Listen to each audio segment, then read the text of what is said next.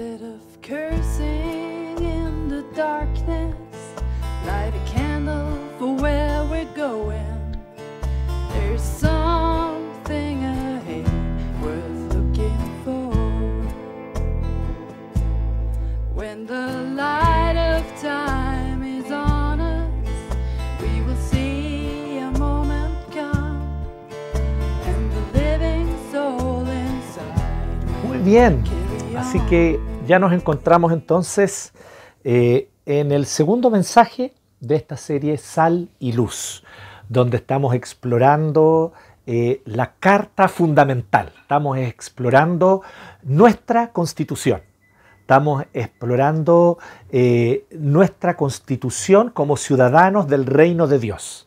Y la constitución tuya, cristiana, cristiano, la constitución mía, la constitución de los que creemos en Jesús, está aquí, en el Sermón del Monte. Esta es nuestra carta fundamental. Aquí están los principios esenciales e irrenunciables. Y a diferencia de cualquier otra constitución, que es una producción humana, falible, por lo tanto, que requiere siempre de revisión, de perfeccionamiento, esta carta fundamental nos llega revelada desde lo alto, dicha por el mismo Señor Jesucristo, por sus propios labios, ahí en las orillas de este monte, en la ladera de esta montaña, donde reunidos con sus discípulos y la multitud que lo escuchaba, Él estaba estableciendo las directrices para un nuevo pueblo, para una nueva nación para una nación cuya ciudadanía definitiva no está aquí, cuya ciudadanía definitiva está en los nuevos cielos y nueva tierra, y que por lo tanto son llamados a vivir conforme a esa ciudadanía bajo los principios de este rey, que es el rey Jesucristo. Y aquí él está reunido como en algún tiempo, años atrás, estuvo reunido Moisés con el pueblo de Israel que había salido de Egipto a las orillas del Sinaí. Ahora está Cristo en la ladera del monte con sus discípulos a su alrededor, estos doce nuevos patriarcas, con los cuales está conformando un nuevo pueblo, un nuevo Israel. Y están allí también los demás que están escuchando la palabra, los otros judíos que están atentos a estas directrices. Así que aquí nosotros tenemos, por lo tanto, el establecimiento de esta carta fundamental de la cristiana, esta carta fundamental del cristiano, que es el Sermón del Monte. Sal y luz. A eso el Señor nos llama. Sal y luz. Allí con esas dos palabritas se resume de alguna manera eh, eh, en la ética que el Señor quiere con la cual nosotros quiere, que, Él quiere con la que nosotros vivamos, ¿verdad? Que Él quiere que nosotros vivamos con esa ética. Y hoy estamos en Mateo 5, 3 al 20. Ya, leímos, ya dimos lectura. Y hablamos la- en el primer mensaje la transformación que Dios hace. Y Dios eh, no quiere transformar cáscaras. Si tú transformas estructuras sociales, renuevas las leyes, cambias la constitución y tienes excelentes instituciones con políticas que promueven efectivamente igualdad, dignidad, justicia, sin embargo, tienes en un país personas que habitan con un corazón egoísta, ambicioso, totalmente malévolo, inclinado constantemente hacia la satisfacción de sus propios deseos y en la pura búsqueda de la autosatisfacción personal, entonces no importa cuánto tú cambies las estructuras sociales, no importa cuántos cambios legales o constitucionales tú hagas, no sirve de nada, de nada. Porque la transformación debe empezar en el corazón. La transformación de Dios es de dentro hacia afuera. Y eso lo deja muy claro Jesús con las bienaventuranzas que ya vimos la semana pasada. Primero el Señor actúa donde hay que actuar, en el corazón, en el carácter. Definíamos la semana pasada el carácter como el quién soy cuando nadie me ve. Y de eso habla Jesús en las bienaventuranzas.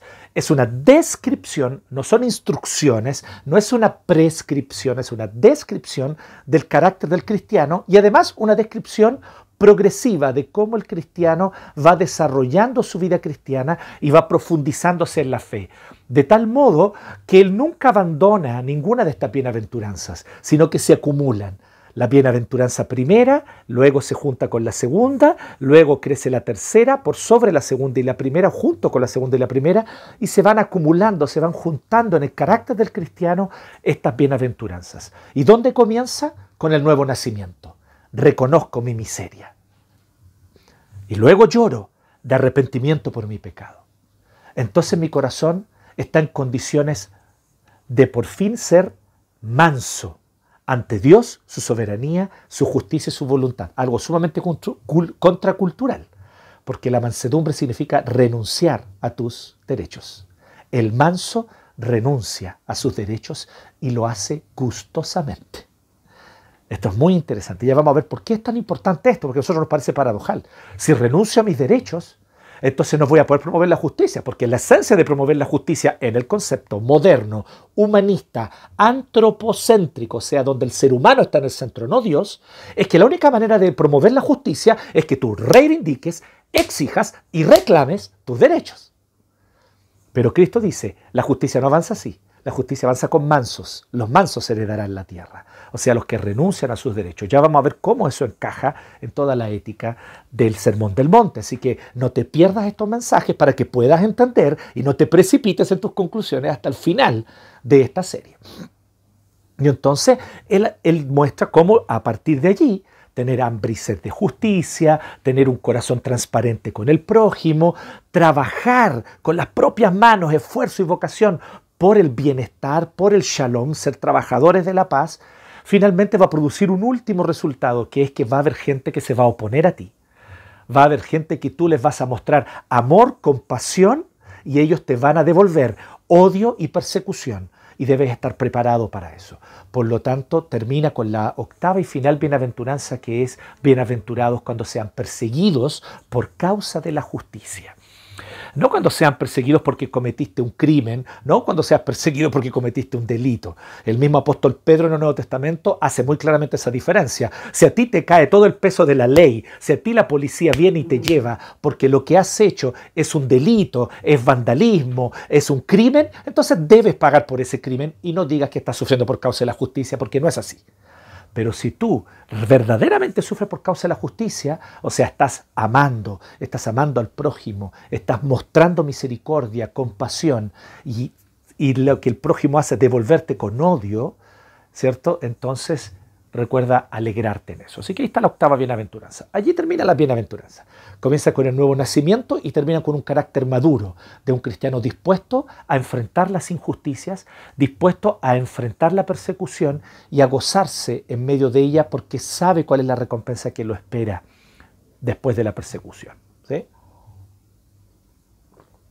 Así que eso ya lo vimos, el carácter del cristiano. Porque esta es la transformación que Dios trae, de dentro hacia afuera desde el corazón hacia las conductas, desde la conducta hacia la relación con el prójimo, desde lo comunitario y la relación con el prójimo unos con otros a las estructuras sociales y culturales ahí sí. No es que no tengan valor, son muy importantes. Hoy mismo, muchos de ustedes o ayer fueron, fuimos, me incluyo, a votar. Fuimos a participar, a tener una participación ciudadana plenamente convencidos de que es necesario hacerlo, ¿cierto?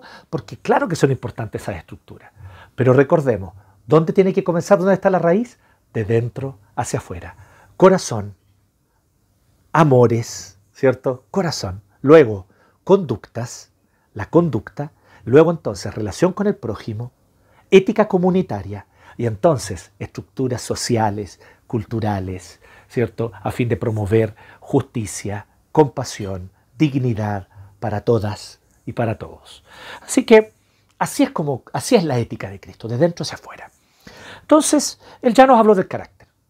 Y ahora entonces Jesús nos dice, bueno, este carácter transformado por el Espíritu, este carácter transformado por gracia, este carácter que jamás se logra con el autoesfuerzo personal. Toma nota, este carácter no se logra con el autoesfuerzo personal. Este carácter solo lo logra el Espíritu Santo en el cristiano cuando por gracia lo hace nacer de nuevo soberanamente, dándole nueva vida en Cristo. Entonces, cuando el cristiano nace de nuevo, cuando el escogido, que porque fue escogido desde de la fundación del mundo, nace de nuevo, entonces viene la conversión. y se convierte a Cristo porque ahora tiene la capacidad de entender el mensaje del Evangelio y entender a Cristo y entender lo que Cristo hizo en la cruz. Entonces él abraza la realidad de la cruz y entonces ahora convertido, el Espíritu Santo entonces empieza a trabajar en uno un proceso de santificación. Por lo tanto, esto es una obra de la gracia de Dios. Por eso decíamos que las bienaventuranzas son descriptivas, ¿sí? Porque describen lo que el Espíritu Santo hace en el carácter del cristiano. Pues bien, una vez que el carácter del cristiano ha sido transformado, la pregunta es, ¿para qué Dios transforma el carácter del cristiano? ¿Para qué Dios lo hace? ¿Con qué propósitos? ¿Sí? Y esto es muy importante. Porque no cabe duda de que uno puede hacer muchas cosas y hacer cosas hermosas y lindas, trabajarlas, pero simplemente para tenerlas allí de adorno. No es el caso de Dios. Dios hace cosas hermosas y preciosas en nuestro carácter, pero no es para tenernos de adornos, es porque Él quiere a través de nosotros y mediante nosotros promover y producir una transformación del mundo, de la creación, porque Él está trabajando en eso.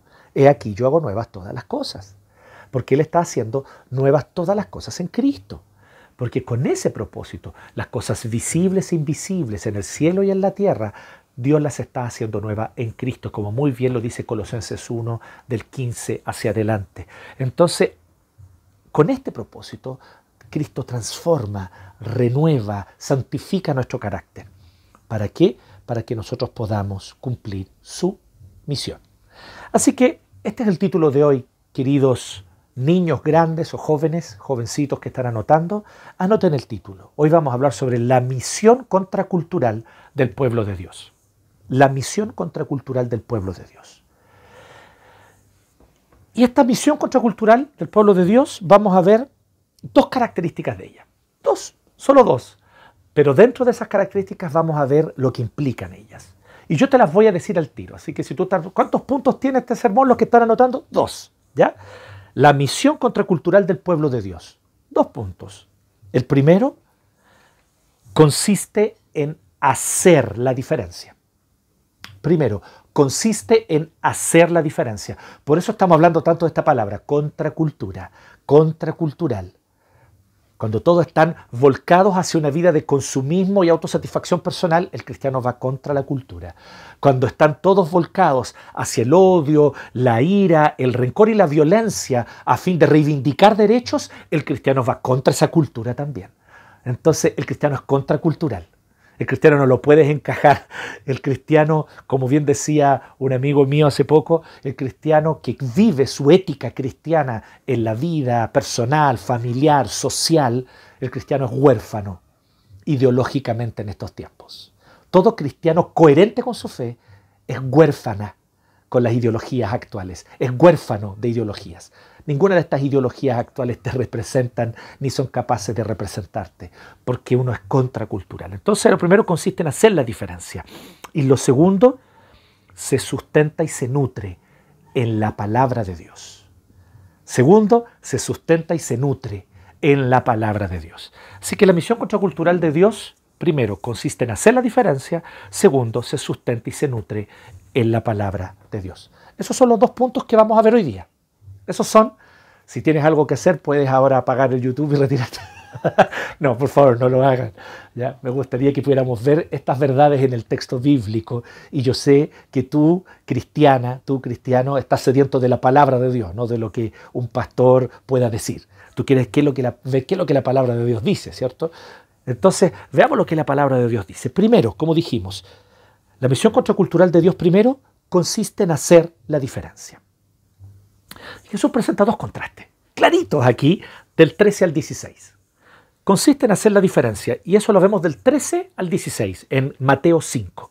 Entonces, ¿qué vemos? Jesús hace dos comparaciones, sal, luz. Y estos dos comparaciones, lo que él está haciendo diciendo, ustedes, el pueblo de Dios reunido en la ladera de esta montaña, el nuevo Israel, ustedes ahora se están preparando, y yo los estoy preparando porque los va a enviar al mundo. Recordemos cómo termina Mateo. Mateo 28, ¿se acuerdan que ustedes que manejan mejor su Biblia o que tienen más tiempo como cristianos se acordarán? Mateo 28 termina con la gran comisión, ¿cierto? Vayan por todas las naciones, hagan discípulos de todas las naciones.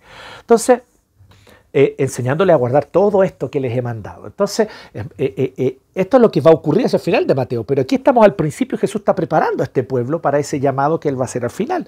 Entonces, él hace, él hace dos comparaciones. Dice que este pueblo es como la sal y es como la luz. Pero estas comparaciones son contrastes. Contrastes con un, con un telón de fondo, con un contexto. Primero, la sal de la tierra. Recuerdo que haber escuchado esto y dice, sí, la sal, porque la sal le da sabor. ¿Cómo queda la comida? Si tú le echas sal a la comida, obviamente la comida queda con un sabor. Antes de que tú le eches sal, es insípida, ¿cierto? Y asociamos el tema de la sal con la, con, la falta de sabor, ¿cierto? Y cómo la sal entonces viene a darle sabor. Pero ese no es exactamente el contraste que Jesús está pensando, ¿ya? De aquí yo creo que a muchos les pasa que ven con ojos del siglo XXI la Biblia y se les olvida que esto en el siglo I, cuando no existía un maravilloso invento que creo que todos o casi todos nosotros tenemos en la casa, que se llama refrigerador. Entonces, cuando se inventó el refrigerador y el congelador, obviamente como uno de los avances consecuencias de la electricidad a su vez, claro, ahora la carne la conservamos y la podemos venir y eh, congelar. ¿cierto? Sé que varios de ustedes hacen esto, yo también lo hago. Promo en el supermercado. Oh, está barata la carne. Chuta, mira, no tengo ningún plan de hacer asado ni esta semana ni la otra, pero ya aprovechando que la carne está barata la voy a comprar. Porque después, porque lo que hago es llegando a la casa la meto al congelador y cuando llega el momento hacemos el asadito. Bueno, o preparamos esa carne en una olla, o la preparo, ¿cierto?, en el horno, como a mí me guste más. Bueno, eso hoy día es nuestra ventaja, pero en el tiempo de Jesús la carne se conservaba con sal, para que así no se pudriera y no se echara a perder. Por lo tanto, lo que hoy día para nosotros es una excepción a la regla, comer carne seca o charqui, en ese tiempo era la forma de comer carne. ¿cierto? Si no era un animal recién faenado, ¿cierto? Eh, eh, que, eran, que eran raras ocasiones, la mayoría de las veces se comía carne que había estado conservada en sal que la sal la había preservado para que así no se echara a perder. Y la luz. ¿Y la luz en contraste con qué? Es muy claro, con la noche y la oscuridad. Con un valle oscuro en la noche, con la oscuridad de un valle nocturno, o con la oscuridad nocturna de un valle, más bien, y con una pieza oscura, con una habitación oscura. Entonces, sal en contraste con la carne, luz en contraste con la oscuridad hacer la diferencia. Esto es lo primero lo que somos llamados en la misión de Dios. Entonces, de alguna manera, si me permites decirlo, tiene que ser tu satisfacción como cristiana, tiene que ser tu satisfacción como cristiano. Tienes que, tienes que sentir satisfacción en eso, en que ninguna ideología te represente, ninguna ideología humana te represente. Tienes que sentirte gozoso en el hecho de ser huérfano ideológicamente y filosóficamente en este mundo. Porque tú vienes de otro, de otro contexto. Tú naciste de nuevo desde arriba. Te fue dado desde el Espíritu de Dios el nacer de nuevo, no por voluntad de carne y sangre, sino que has nacido de nuevo por la voluntad soberana del Espíritu de Dios. Entonces, cuando entendemos eso, entendemos lo que Jesús nos está diciendo. Ustedes son la sal de la tierra, ustedes son la luz del mundo. ¿Qué es lo que Jesús expone aquí del 13 al 16? Pensemos primero en lo que hablaba de la sal, ¿cierto? Este contraste consiste en hacer la diferencia, como decimos. Este es el punto que estamos viendo. Consiste en hacer la diferencia. Entonces, miren, fíjense bien cómo Jesús lo pone. Primero, hacemos la diferencia preservando. Toma nota allí, preservando. Eso es lo que dice en el verso 13, cuando habla de la sal. Porque esa es la cualidad de la sal, la sal preserva. Quiero que no te extrañes porque cuando Jesús está hablando aquí de la sal, está hablando de la sal que se usaba en la Palestina de aquel tiempo, que la mayoría de las veces era la sal del Mar Muerto. Y la sal del Mar Muerto tiene grandes cantidades de cal. O sea, no es solamente sal pura, es sal con grandes cantidades de cal. Por lo tanto, efectivamente, puede ocurrir y ocurría que la sal se volvía insípida. Uno dice, pero ¿cómo la sal no se vuelve insípida? Pero, ¿cierto? Y tal vez algunos de ustedes, no sé, eh, Mario y otros que saben de química, de, escuchan esto y dicen, pero ¿cómo la sal se vuelve insípida? Claro, él estaba refiriéndose al hecho de que se sacaba sal del mar muerto, pero esa sal tenía muchas cantidades de cal. Entonces, ¿qué ocurría? Que podía ocurrir que se disolvía la sal, porque se humedecía o lo que fuera, se disolvía la sal, pero quedaba el puro polvillo blanco, por así decirlo, de la cal podía quedar. Entonces esto hacía que quedara solamente una cal. ¿Y para qué se usa la cal justamente? Se usaba para, el, para eh, eh, los caminos. De hecho, era un método romano justamente para poder, por así decirlo, pavimentar los caminos. Los pavimentaban con sal, ¿sí? Entonces, si la sal no sirve, ¿cierto? Y si la sal no la podemos usar para preservar la carne, porque aquí la idea que se traduce insípida la palabra, pero es más, la sal se vuelve inútil, eso es lo que está diciendo literal. Entonces, el punto de Jesús no tiene que ver tanto con el sabor, que también podría tener una aplicación en ese sentido, porque la sal hace la diferencia cuando le aplica sabor a algo que no tenía sabor. Podría tener esa aplicación, pero es más está pensando en cómo la sal preserva una carne para que no se pudra. Nuestro mundo tiene muchas cosas bellas y hermosas.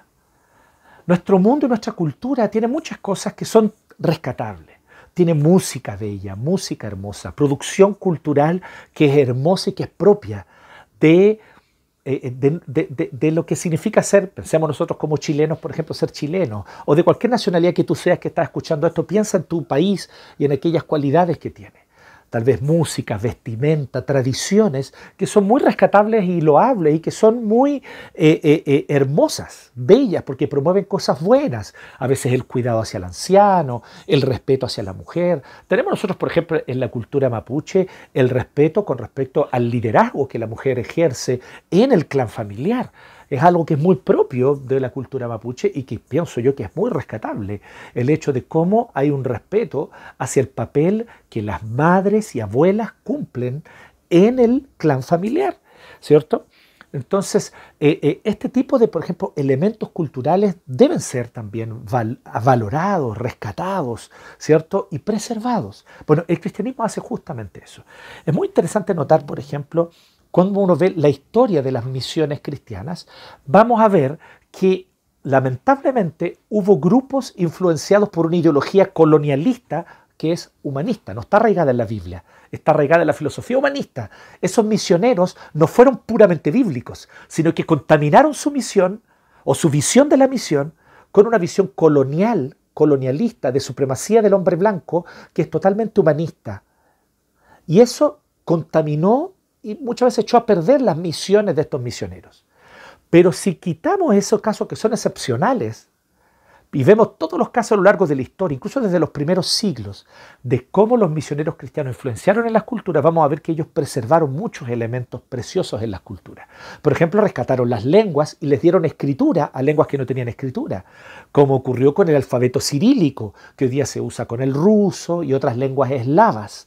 Entonces, preservando la cultura eslava. Es muy interesante cómo los primeros monjes cristianos que llegaron a predicar a Irlanda, ellos tomaron gran parte de la cultura irlandesa en cuanto a música, costumbres e incluso leyendas y las preservaron, no las destruyeron, a pesar de que fueron muy, muy fuertes confrontando las idolatrías, los dioses falsos y también las costumbres sanguinarias que tenían los druidas y el trato injusto que se daba especialmente a los más pobres en las sociedades celtas, donde tú tenías que demostrar tu valor a través de ser el más fuerte. Así que los más desvalidos, los más pobres o aquellos que estaban en desventaja física eran dejados a morir y dejados a su suerte. Y el cristianismo desafió, confrontó esos elementos culturales pecaminosos, pero destacó y rescató los elementos hermosos. Y por eso hasta el día de hoy, por ejemplo, hay música celta, porque los monjes cristianos la preservaron, no por otra razón. y así nosotros podemos ver muchos otros ejemplos. Estoy dando algunos ejemplos que se me vienen a la mente, pero el punto es que nosotros somos llamados a hacer la diferencia preservando, preservando lo bueno, preservando lo bello, preservando lo verdadero, no preservando lo horrendo, no preservando lo malo, no preservando lo falso o lo mentiroso, sino preservando lo bueno, lo bello y lo verdadero. Luego en el 14 ya habla sobre la luz y habla sobre esta luz que es de una ciudad, una ciudad asentada sobre un monte. Tú estás en un valle, es oscuro, ya el sol se puso y tú eres un caminante de nuevo. Pongámoslo en el siglo primero. En el siglo primero tú vas caminando, vas sobre tu burrito, vas sobre tu caballo y te, y, llegó el momento del atardecer y no encontraste un lugar donde descansar. Y vas caminando o vas cabalgando en el desierto Y entonces se pone el sol, todo se vuelve oscuro, pero de repente ves una lucecita arriba de una colina y te das cuenta, allí hay una aldea, ahí hay una ciudad. Voy a ir allá a buscar alojamiento. Entonces ibas y subías esa colina y buscabas alojamiento en esa ciudad. Esto es la otra, otra razón por la que tenemos que hacer la diferencia. Nosotros hacemos la diferencia proveyendo orientación y refugio, proveyendo o entregando orientación y refugio, así como una ciudad asentada sobre un monte nosotros como comunidad cristiana debemos ser contraculturales. Cuando están todos embobados en una vida de autosatisfacción personal, individualismo y consumismo salvaje, el cristianismo tiene que ser un refugio en el cual nosotros decimos, no, hay que valorar la vida comunitaria, hay que valorar el bien común y hay que prestar atención a los más desvalidos desaventajados de nuestra sociedad y estar atentos a cuidar de ellos y a proveerles las herramientas también, porque hay que tratarlos con dignidad. Entonces, el cristianismo tiene que ser contracultural en un contexto de una cultura entregada al consumo, entregada al consumismo y a la vida vana. Pero también el cristianismo tiene que ser un lugar de refugio cuando están todos encendidos de ira, encendidos de rabia, quemémoslo todo porque tenemos rabia y queremos justicia. Y claro, pareciera la, mejor solución en un análisis corto, ¿cierto? Propio de corazones pecaminosos. Pero la escritura es clara. La ira de Dios no obra la justicia, perdón, la ira humana, disculpen, la ira humana no obra la justicia de Dios. Clarísimo, el Nuevo Testamento es clarísimo, el Nuevo Testamento dice esto en la carta de Santiago. En la ira humana no obra la justicia de Dios. Entonces, tenemos que ser un refugio y mostrar que el perdón, la misericordia y la compasión producen más transformación que el deseo de vindicación, venganza y la ira. De nuevo, contraste, tenemos que contrastar con la oscuridad, no mimetizarnos con la oscuridad, no parecernos a la oscuridad, no justificar las obras de la oscuridad. Debemos contrastar con la oscuridad. Por eso es tan doloroso ver un cristianismo entregado al consumismo, donde el único objetivo muchas veces de las iglesias es atraer más miembros como se atraen más clientes igual que un mall. Y por otro lado, es triste ver que un cristianismo, que tal vez con parte de una preocupación que es legítima, queremos trabajar por la justicia, pero termina mimetizándose y tomando los mismos valores diabólicos que justamente produjeron la injusticia en primer lugar. Odio, ira, resentimiento y el anhelo de destrucción del otro, el anhelo de anulación del otro. Bueno, eso fue lo que produjo la injusticia en primer lugar.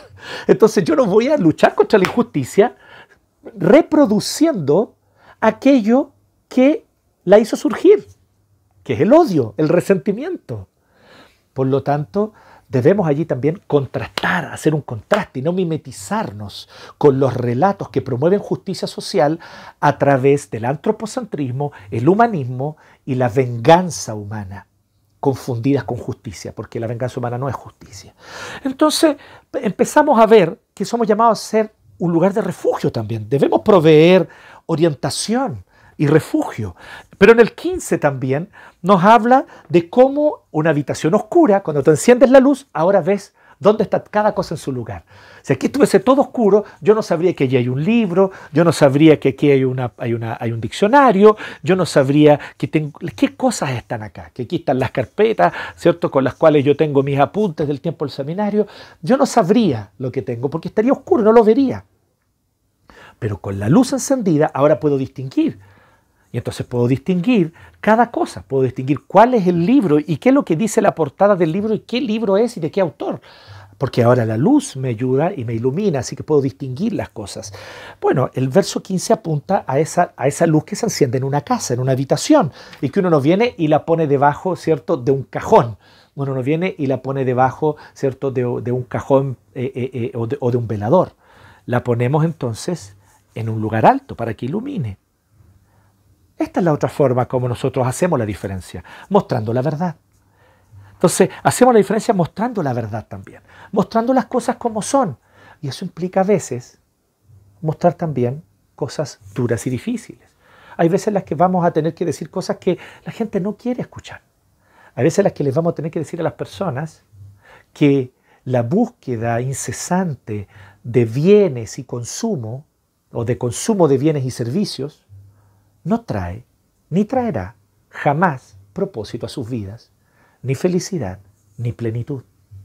Que eso es vano. Y alguien tiene que decírselo. Y vamos a decir una verdad. Y se van a enojar con nosotros. Y van a decir, oh, eres un comunista, eres un comunacho, eres un... Y no, solamente queremos advertirte que esa es una vida vana. Que el propósito de la vida no es la prosperidad económica ni el mejor y mayor acceso a, a bienes y servicios. Que ese no es el propósito para el cual fuimos creados. Por otro lado, vas a tener que decir, hey, no, la violencia jamás es el medio. No, la ira y el deseo de vindicación jamás es la forma. No, el odiar al opresor no va a hacer que se produzca más justicia, solo va a hacer que se sigan reproduciendo los ciclos de injusticia, violencia y venganza. Cortemos esos ciclos. Perdonemos. Tengamos compasión. Perdonemos lo indisculpable. Perdonemos lo imperdonable. Hagámoslo en el nombre de Cristo, porque eso fue lo que Cristo hizo con nosotros. Perdonó lo imperdonable. Eso fue lo que Cristo hizo conmigo. Y entonces nos van a decir, ah, sale de acá, facho de porquería, ¿cómo se te ocurre decir eso? Si está bien, hay que quemarlo todo. No, no, no. Quemarlo todo nos va a traer a tu hija muerta de vuelta. Es una verdad difícil y dura de decir, pero hay que decirlo. Quemarlo todo no va a hacer que esos años perdidos de opresión vuelvan.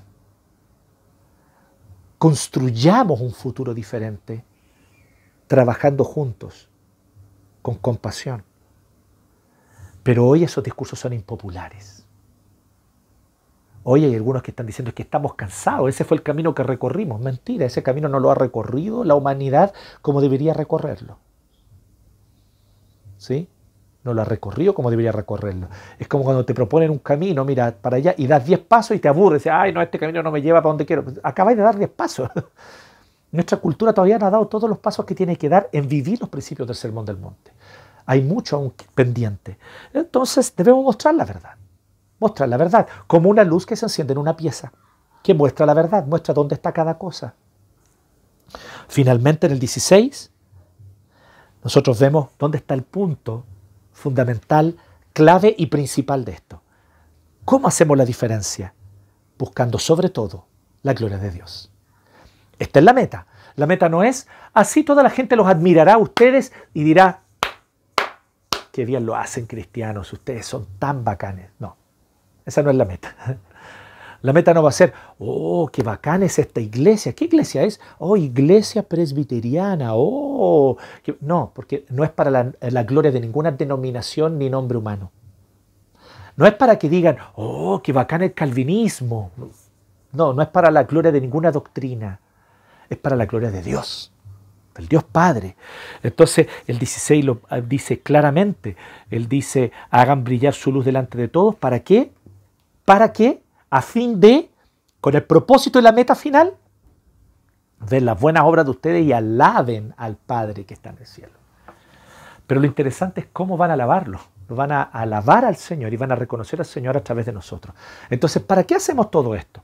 No para tener autosatisfacción terapéutica, vivimos en la cultura terapéutica, ¿no? Donde el bienestar personal y psicológico lo es todo. Todo lo demás es relativo, todo lo demás vale hongo. Lo importante es mi bienestar psicológico y personal. Eso nos lleva a una cultura narcisista, de pequeños narcisos que pululan por las ciudades, que pululan en los trabajos y que siempre están insatisfechos con todo, insatisfechas con todo que lo único que hacen es quejarse y reclamar por derechos, pero jamás han entregado el sudor y la sangre para servir a otro, porque no tienen capacidad de hacerlo. Lamentablemente, la cultura terapéutica o la cultura centrada en lo terapéutico ha atrofiado la capacidad humana para amar.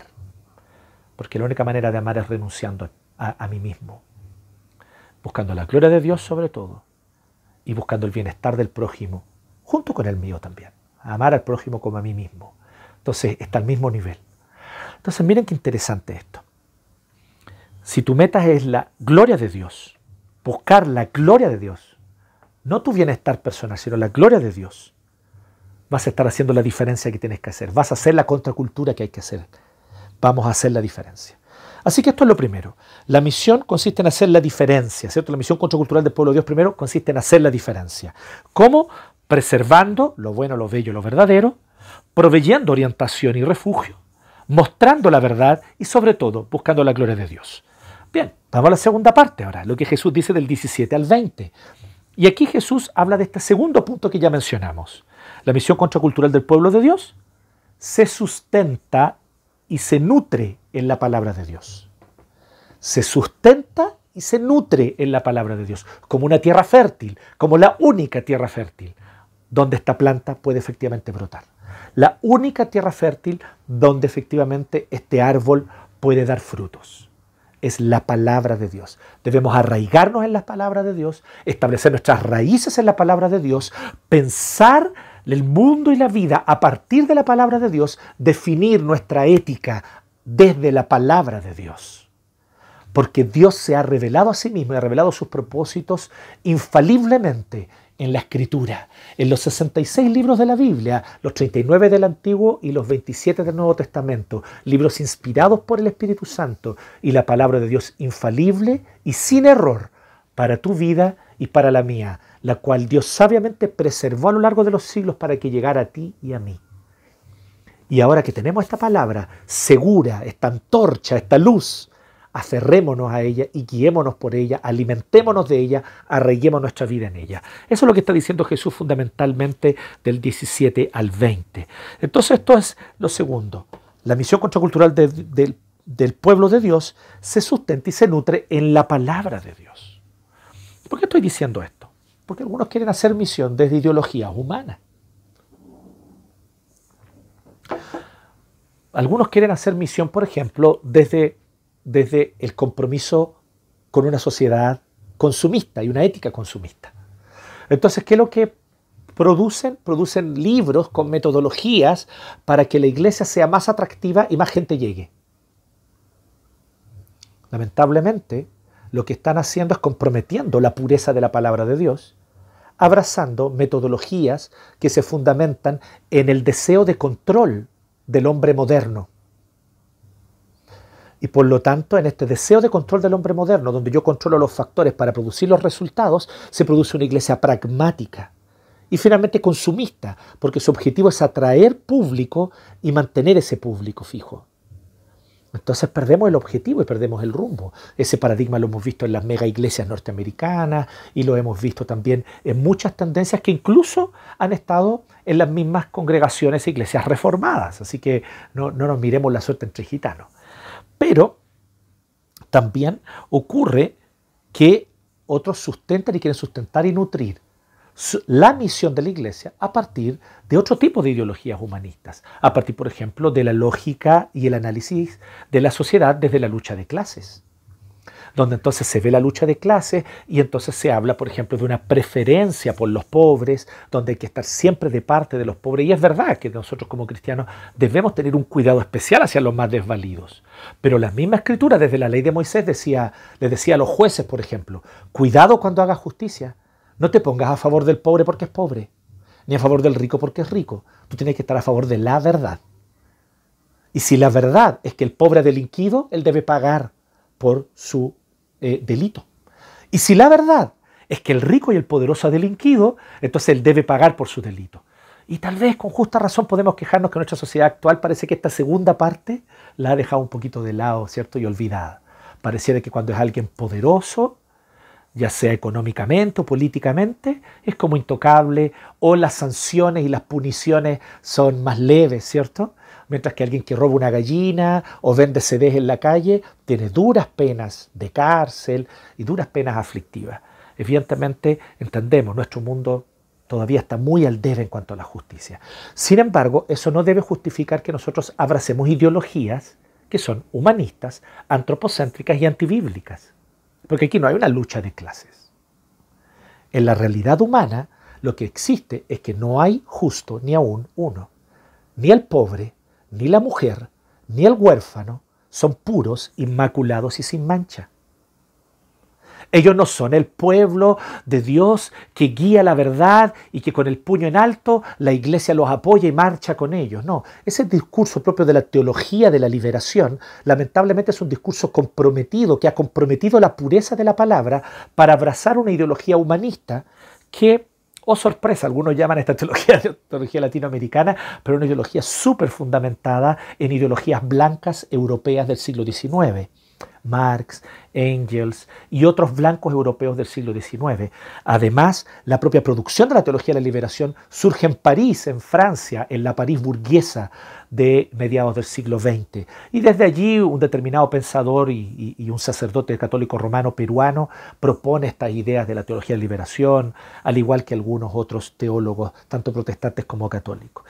Entendemos, valoramos la preocupación con el campesino, con el pobre, evidentemente, pero tenemos la palabra de Dios como suficiente para entender lo que está ocurriendo.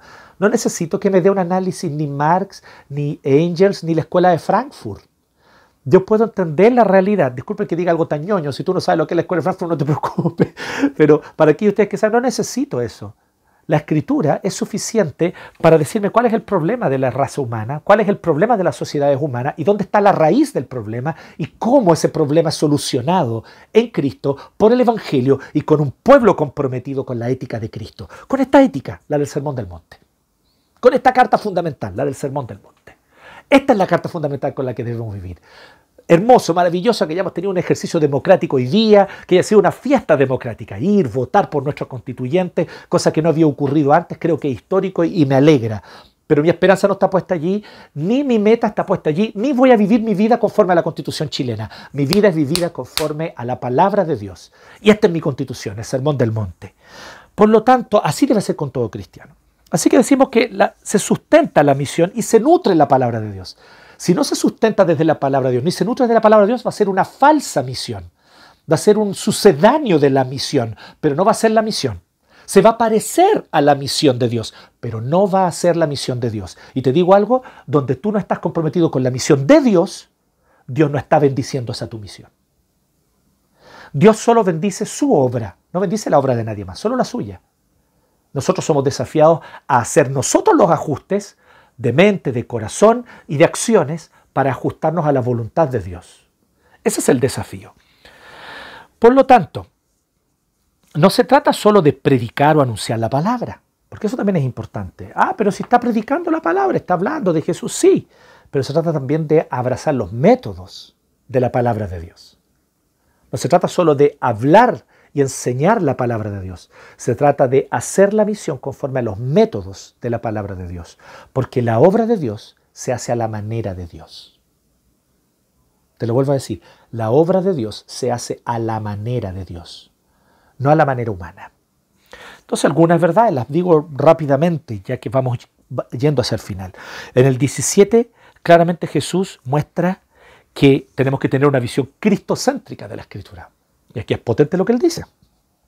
Porque él dice, no piensen que he venido a anular la ley y los profetas, o sea, la palabra del Antiguo Testamento. No la viene a anular, sino he venido a cumplirla. Y efectivamente, él es el cumplimiento de todos los pactos del Antiguo Testamento, él es el cumplimiento de las profecías mesiánicas, y él es el que cumple perfectamente la ley, toda la ley de Moisés.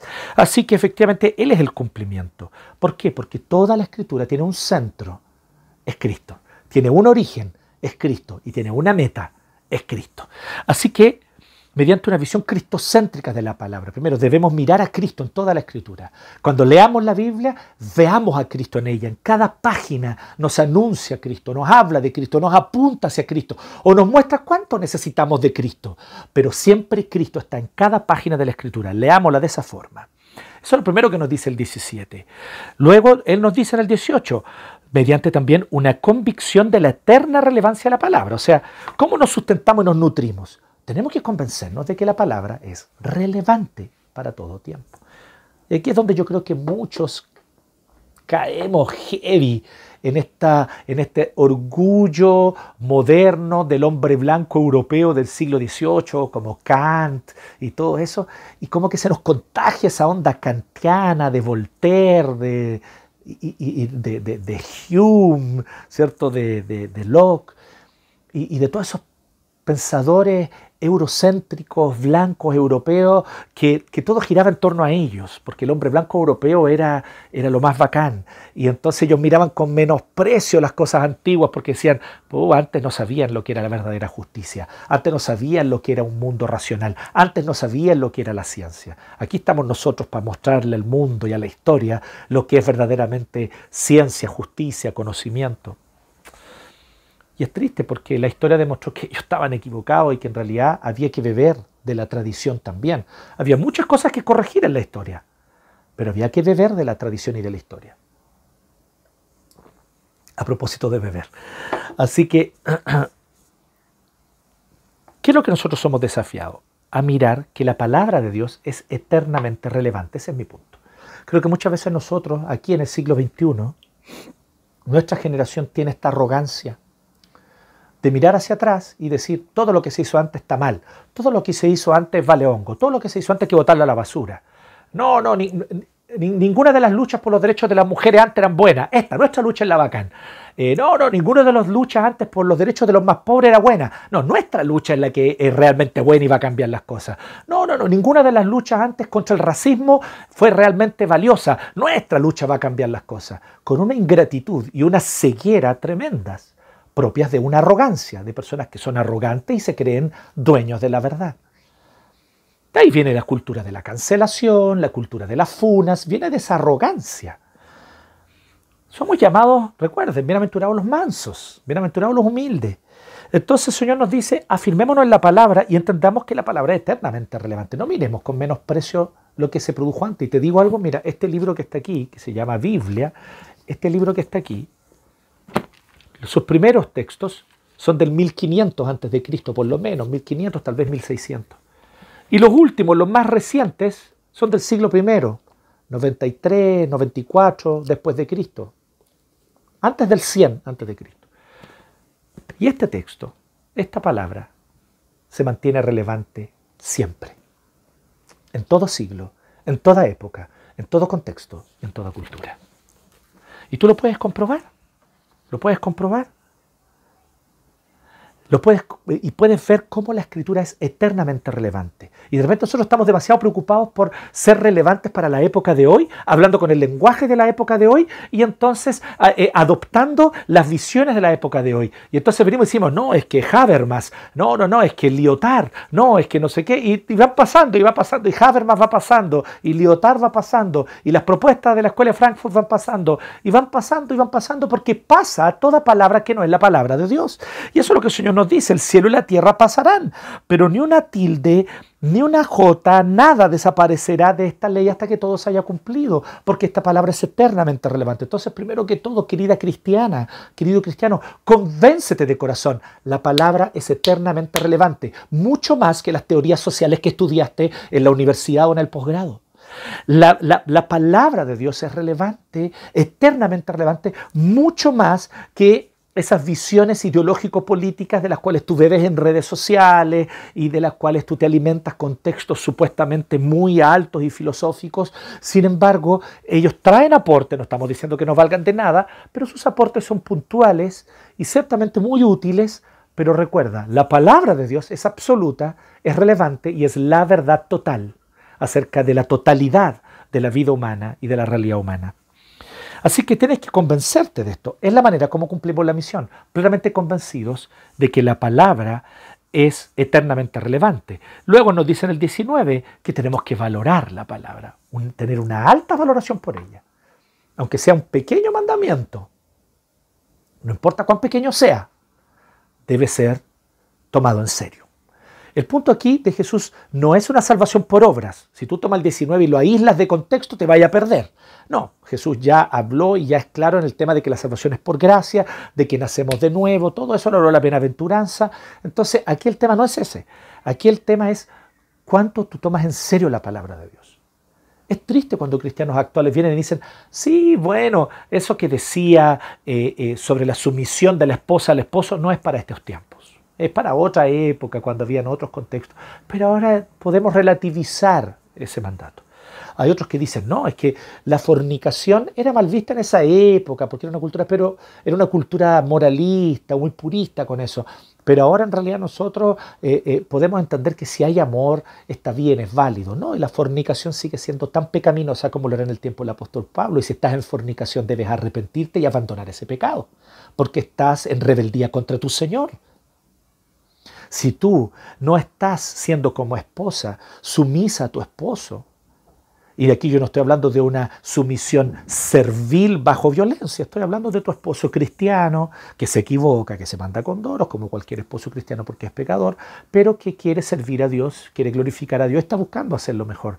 Si tú no eres esa esposa apañadora que está allí, ¿cierto?, eh, eh, eh, acompañando, entonces tú estás en pecado si eres constantemente quejosa, si eres constantemente reclamadora, si eres constantemente, incluso debo decir, eh, eh, minando, si estás constantemente minando los esfuerzos de tu esposo. Entonces, estás desobedeciendo la palabra. No, no, importa si la instrucción fue dada en el siglo I o en el siglo V antes de Cristo. Es la palabra de Dios. Es para ti hoy. No importa cuán pequeño considere ese mandamiento. Es mandamiento de Dios tómalo en serio. ¿No has podido obedecerlo? Bueno, arrepiéntete y pide perdón. Eso ya es tomarlo en serio. Cuando yo leo la palabra de Dios, digo, esto la palabra me dice que es pecado. ¿Sí? Eh, eh, ¿Y cuántos otros ejemplos podríamos multiplicar? No darás falso testimonio contra tu prójimo. ¿Y con qué frecuencia chismorreamos? Y consideramos, ay, si es un mandamiento menor. No, el chisme es pecado. Y el noveno mandamiento es un mandamiento más como lo es el no matarás o como lo es el no cometerás adulterio. Entonces el dar falso testimonio contra el prójimo, dañando su honra su reputación, hablando mal de él, es pecado y debo arrepentirme y tomar en serio ese pecado. Así nosotros tenemos que comprender lo que Jesús está diciendo. Entendamos la palabra de Dios como algo altamente valorable para nosotros. Eso es lo que nos está diciendo en el 19. Y finalmente en el 20, obedezcamos por amor a la palabra. La obediencia es por amor. No se trata de una obediencia meramente externa. ¿Por qué será la obediencia de los fariseos? ¿Sí? Los fariseos, ¿cierto? Y maestros de la ley del tiempo de Jesús obedecían externamente, pero en su corazón, para ellos la ley era un peso. Uh, ¡Qué lata tengo que obedecer la ley! ¡Ah, qué lata! Llegó el Shabbat y hay que guardar el día del Señor, ya pero se levantaban temprano, se lavaban la cara y llegaban con una sonrisa, pero en su corazón, ¡ay, me carga hacer esto, me carga este día! Pero cuando alguien ha nacido de nuevo, ama la ley, ama la palabra. Y tal vez sea una señal de tu nuevo nacimiento, querida hermana o querido hermano. Echas de menos ese día del Señor, cuando nos juntamos, esa levantada temprano que a veces costaba, sí, había que meterse a la ducha ahí medio dormido, había que tomarse un café para despertar, pero después tomar el metro, tomar la micro, tomar el auto e ir a congregarse y alabar al Señor junto con el pueblo de Dios y extrañas eso. Tal vez esa es una señal, una señal más de que has nacido de nuevo, porque amas la ley, amas obedecer los mandatos de la ley. No es una obediencia meramente externa, no es una obediencia meramente externa, pero tal vez a ti te pasó todo lo contrario. Uf, por fin ya no hay que ir a la iglesia. Ay, qué bueno, me cargaba ir. Entonces, no amas obedecer el cuarto mandamiento. Acuérdate del día del Señor para consagrarlo. No amas obedecer el cuarto mandamiento. Entonces hay un problema en tu corazón. Y tal vez ese problema es que no has nacido de nuevo. O tal vez es que si hubieras nacido de nuevo, tienes una fe enana, inmadura, infantil que no ha crecido, que no ha madurado.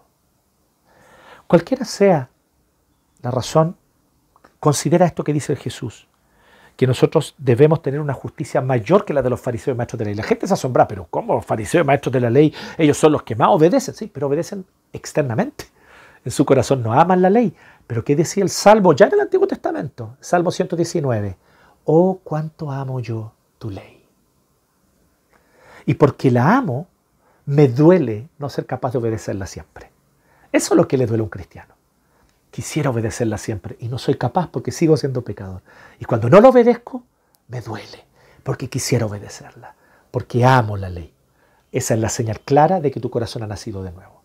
Pero si para ti la ley de Dios es un peso, la ley de Dios es la que te carga, y ojalá en tu corazón tu deseo íntimo es que ojalá Dios no te exigiera todas estas cosas y Dios te dejara tranquilo, entonces esa es señal de que muy probablemente no has nacido de nuevo y aún no eres salvo y debes encontrarte con el Señor en el Evangelio. Así que la exhortación final de Jesús es dura pero es clara. Que nuestra justicia sea de corazón, que nuestro anhelo de obedecer sea desde el corazón. Que cuando no seamos capaces de obedecer y pequemos y fallemos, nos duela y nos arrepintamos, porque es señal de que entonces hemos nacido de nuevo y que realmente queremos obedecer de corazón, por amor, no por obligación ni como una capa meramente externa de conductas y comportamientos, sino como un amor verdadero por la ley y por la palabra de Dios. Así se sustenta y se nutre en la palabra de Dios la misión entonces recuerda, la misión contracultural del pueblo de Dios primero consiste en hacer la diferencia. Y en segundo lugar, la misión contracultural del pueblo de Dios se sustenta y se nutre en la palabra de Dios. Y se sustenta y se nutre en la palabra de Dios ¿cómo? Mediante una visión cristocéntrica de la palabra, mediante una convicción de la eterna relevancia de la palabra, mediante una alta valoración de la palabra y mediante una obediencia por amor a la palabra.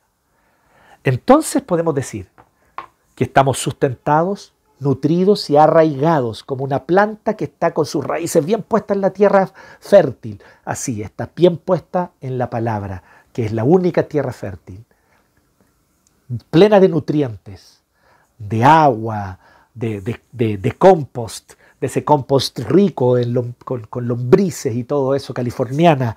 Y ahí esa es la palabra de Dios, rica en nutrientes, para que podamos dar fruto. Así que la misión contracultural del pueblo de Dios se sustenta y se nutre en la palabra de Dios. Recordemos esto. Somos llamados a hacer la diferencia.